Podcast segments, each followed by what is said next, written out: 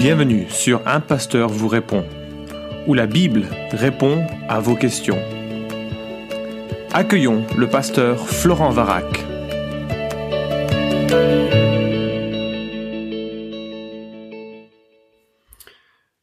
La question qui nous préoccupe pour ce podcast est la suivante. Je viens vers toi parce qu'un collègue m'a montré une vidéo documentaire qui m'a troublé dans ma foi. C'est à propos des croyances communes entre les civilisations et son lien avec l'astrologie. Étant donné que je sais que tu es calé dans les vieux écrits et dans la vie du Christ, je voulais avoir ton avis sur cette vidéo. Alors la vidéo que nous cite cet internaute s'intitule La religion chrétienne remonte à l'Égypte fin de, du titre et tu la retrouveras sur YouTube, quoique je te la recommande pas parce qu'elle est vraiment pas très intéressante en fait, dans le sens où elle dit un, pas mal d'inepties que je vais relever dans ce podcast. En tout cas, merci pour ta question parce qu'il est fréquent d'entendre dire que le Jésus du Nouveau Testament n'est que le ramassis de mythes qui l'ont précédé. C'est une sorte de cristallisation plus ou moins à droite euh, du temps des Grecs et du temps des Romains, euh, que dans un milieu euh, judaïsant, qui reprend ce qui avait été imaginé dans les mythes anciens. Dans la vidéo que tu cites, il y a des affirmations assez surprenantes, j'en reprends que quelques-unes par exemple, au sujet de Horus. Horus, divinité euh, égyptienne, ancienne, antique donc, et la vidéo affirme qu'il serait né d'une vierge, qu'il serait né le 25 décembre, qu'il aurait été baptisé à 12 ans, qu'il aurait eu 12 disciples, qu'il aurait été crucifié, enterré et qu'il est bien entendu ressuscité. Alors si ces informations étaient exactes, c'est vrai que on ne peut pas louper la correspondance manifeste entre euh, euh, cette, mythologie de la vie de Horus et puis euh, l'origine historique, la, la vie de, de Jésus-Christ. Alors la vidéo continue en soulignant plein de choses similaires ou identiques entre Dionysus, Mitra, etc. L'objectif, bien entendu, sous-jacent à cette, vidéo, c'est de miner toute historicité à la personne de Christ et puis de, montrer que vraiment ce n'est qu'un un, ensemble de déjà-vu et qu'on aurait tort d'y croire et qu'on aurait tort de, de suivre un, un Jésus de cette nature. Alors que répondre? Ben, Tout d'abord, il faut regarder ce que les euh, écrits disent d'eux-mêmes à propos de euh, ces mythologies. Ce qui est intéressant, c'est que ta vidéo ne cite aucune source. Elle ne fait que affirmer des choses. Quand tu es confronté à des affirmations de ce genre, quelles qu'elles soient d'ailleurs, hein, euh, notamment sur Internet, il faut vraiment que tu t'interroges sur la source de ces informations. D'où vient d'où viennent les affirmations qui sont euh, mises en avant, surtout si elles ont beaucoup de poids et d'importance pour l'argumentation. Alors, euh, que répondre? Ben voilà ce que je trouve au sujet de Horus, puisque c'est le premier personnage qui est évoqué dans cette vidéo. Horus n'est pas né d'une vierge, selon le mythe, il est né d'une union sexuelle entre Isis et la momie d'Osiris, donc entre un vivant et un mort. Horus est né selon le mythe le mois de Koyak, qui, selon les experts, est le mois d'octobre ou de novembre. Hein. Les mois sont pas comptés de la même manière dans cette civilisation. Rien d'ailleurs dans le Nouveau Testament ne nous dit que Jésus serait né un 25 décembre. C'est possible et il y a des traditions, c'est une tradition, ce n'est pas dans la, Bible, et il y a des traditions qui vont dans le sens d'une naissance à cette période et d'autres qui euh, vont dans un autre sens. En fait, euh, c'est pas tellement ça qui compte au regard du Nouveau Testament, la date de naissance, c'est plutôt quelque chose qui nous préoccupe nous à cause des fêtes euh, qui entourent les anniversaires, mais c'est plutôt la, euh, la, sa mort et sa résurrection et sa résurrection pardon qui vont être fondamentales pour le christianisme. Et donc on a moins de euh, on s'est moins préoccupé de comprendre à quelle date précisément était né Jésus-Christ.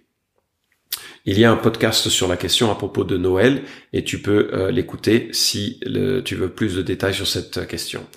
Par ailleurs, Horus n'a jamais été baptisé. Cette notion est totalement étrangère aux divinités égyptiennes.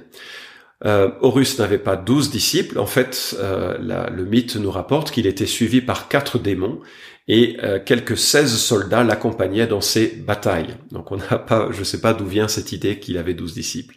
Enfin, il n'a été ni crucifié, ni euh, enterré, ni euh, ressuscité. On pourrait égrener la liste des autres divinités qui sont citées dans cette vidéo pour montrer à quel point Jésus n'a rien à voir avec ces divinités, ni dans son origine, ni dans sa manière de vivre, ni dans son enseignement et sa sagesse, bien entendu, et encore moins dans sa mort et dans sa résurrection. En quelque sorte, la vidéo que tu cites, c'est un hoax, c'est une légende urbaine, c'est un fake news. Ce sont des propos qui n'ont aucune euh, fiabilité historique. Mais c'est assez fréquent en fait. Euh, les gens se sont appropriés d'ailleurs dès le début du christianisme du personnage historique de Jésus.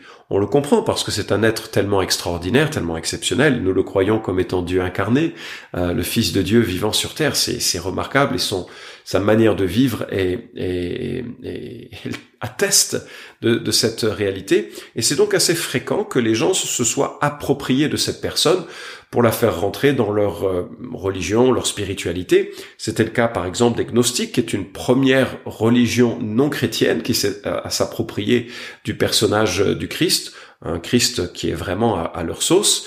Très récemment, nous avons eu le cas du Da Vinci Code avec Dan Brown qui euh, essaye de retracer une autre histoire de la vie de, Jésus et qui le fait marier à Marie Magdeleine et ayant des enfants euh, qui vivront bien sûr dans le sud de la France euh, comme il se doit. Mais là, on est dans la fiction, on n'est plus dans le terrain de l'histoire. Alors, euh, regardons un petit peu d'où vient ce genre d'idée. J'ai retrouvé un article de Kyle Dillon, D-I-L-L-O-N, qui se trouve sur le site de Gospel Coalition. Donc c'est un, site qui est euh, assez solide et assez sérieux.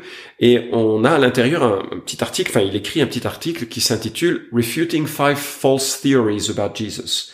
Réfuter cinq théories erronées au sujet de Jésus. Et euh, il dit que la, racine de cette euh, perspective que Christ serait un mythe païen euh, christianisé ou en tout cas judaïsé, ce serait né au XIXe siècle par le biais de érudits, théologiens de libéraux de l'époque, David Strauss, XIXe siècle, qui a argumenté que le Nouveau Testament n'était en fait qu'une collection de mythiques autour de la personne de Jésus. Ça a été ensuite repris par Bruno Bauer, mort en 1882, qui est allé jusqu'à dire que Jésus n'avait en fait jamais existé.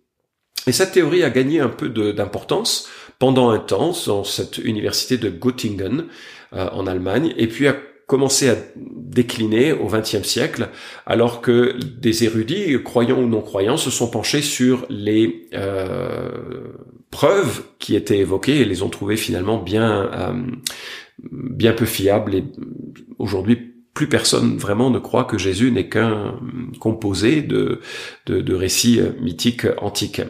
Le, consensus actuel, dit l'auteur, c'est que plutôt que d'y avoir un parallèle historique ou une origine historique entre les récits mythiques euh, et, le christianisme, euh, lorsqu'ils existent, ces parallèles, euh, ce sont soit des fabrications postérieures, soit elles sont totalement incidentelle euh, ou, de coïncidence. C'est-à-dire qu'il n'y a aucun fait qui permette d'attester une origine païenne des euh, affirmations qui sont véhiculées dans le Nouveau Testament.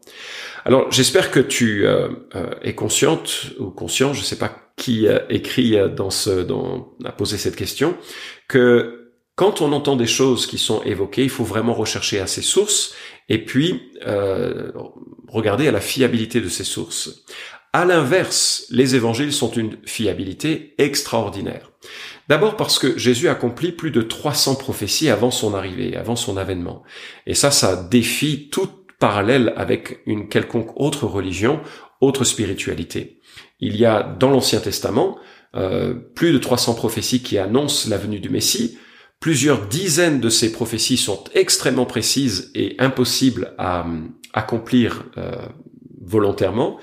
Euh, et, donc elles attestent de l'anticipation précise de l'avènement du Fils de Dieu sur terre. Et lorsque celui-ci arrive, il accomplit ses prophéties, ce qui est euh, absolument remarquable. La fiabilité documentaire euh, du Nouveau Testament comme de l'Ancien Testament nous permet d'être sereins. Il n'y a en la personne de Christ aucune fabrication postérieure à ou mythique d'un personnage, mais au contraire la réalisation de prophéties. Par ailleurs, cette vérification peut se faire sur le terrain de euh, l'archéologie. Les villages qui sont mentionnés, les prénoms des individus qui sont mentionnés, les titres et les noms des responsables politiques de l'époque sont vérifiables et ont été vérifiés, et ce qui atteste de la euh, fiabilité de, l'évangile. Par ailleurs, la mort et la résurrection de Christ, contrairement à tout ce qui est euh, des, des, récits un peu fantastiques des héros anciens, la mort et la résurrection de Christ a fait l'objet de la foi de personnes qui ont été les témoins immédiatement. Alors que pour un mythe, C.S. Lewis nous apprend qu'il faut plusieurs siècles pour qu'un événement un peu comme une étincelle devienne ce grand feu, cette grande histoire que l'on raconte dans toutes les chaumières. Or, dès la mort et la résurrection de Christ, des hommes et des femmes étaient prêts à braver leur propre mort, parce qu'ils étaient convaincus d'avoir une bonne nouvelle, d'avoir assisté à l'espérance la plus extraordinaire, avec euh, des témoins qui en étaient des témoins oculaires et qui ont pu euh, exprimer leur confiance que la mort et la résurrection de Christ leur offraient une assurance face à la mort. Et ces gens-là ont proclamé le message de l'évangile immédiatement après les faits. On est loin d'un phénomène euh, de type mythique. Euh, une euh, autre remarque, c'est que tu trouveras sur le site de Tout pour sa gloire un film, enfin oui, une vidéo remarquable de Peter Williams euh, qui s'intitule De nouvelles preuves euh, de la fiabilité des évangiles ou que les évangiles sont fiables. Et Peter Williams signe une conférence extraordinaire qui est pleine d'érudition et en même temps pleine de simplicité et qui montre à quel point nous pouvons avoir confiance dans l'historicité et la fiabilité historique des récits des, évangiles, ce qui n'a rien à voir avec les récits mythiques que l'on connaît des Grecs et des Romains. Et en tout cas, cette proximité euh, que tu que la vidéo cite hein, entre le, le, chemin de vie de Jésus et les chemins de vie de euh, des euh, héros des temps anciens selon les mythologies est simplement une fabrication des auteurs qui cherchent à détruire la crédibilité de l'évangile. Ça n'a rien d'historique. J'espère que en cela tu as été rassuré. Merci d'avoir écouté cet épisode d'un pasteur vous répond. Posez vos questions en nous envoyant un email à question@toutpoursagloire.com. Retrouvez cet épisode et tous les précédents sur notre site toutpoursagloire.com.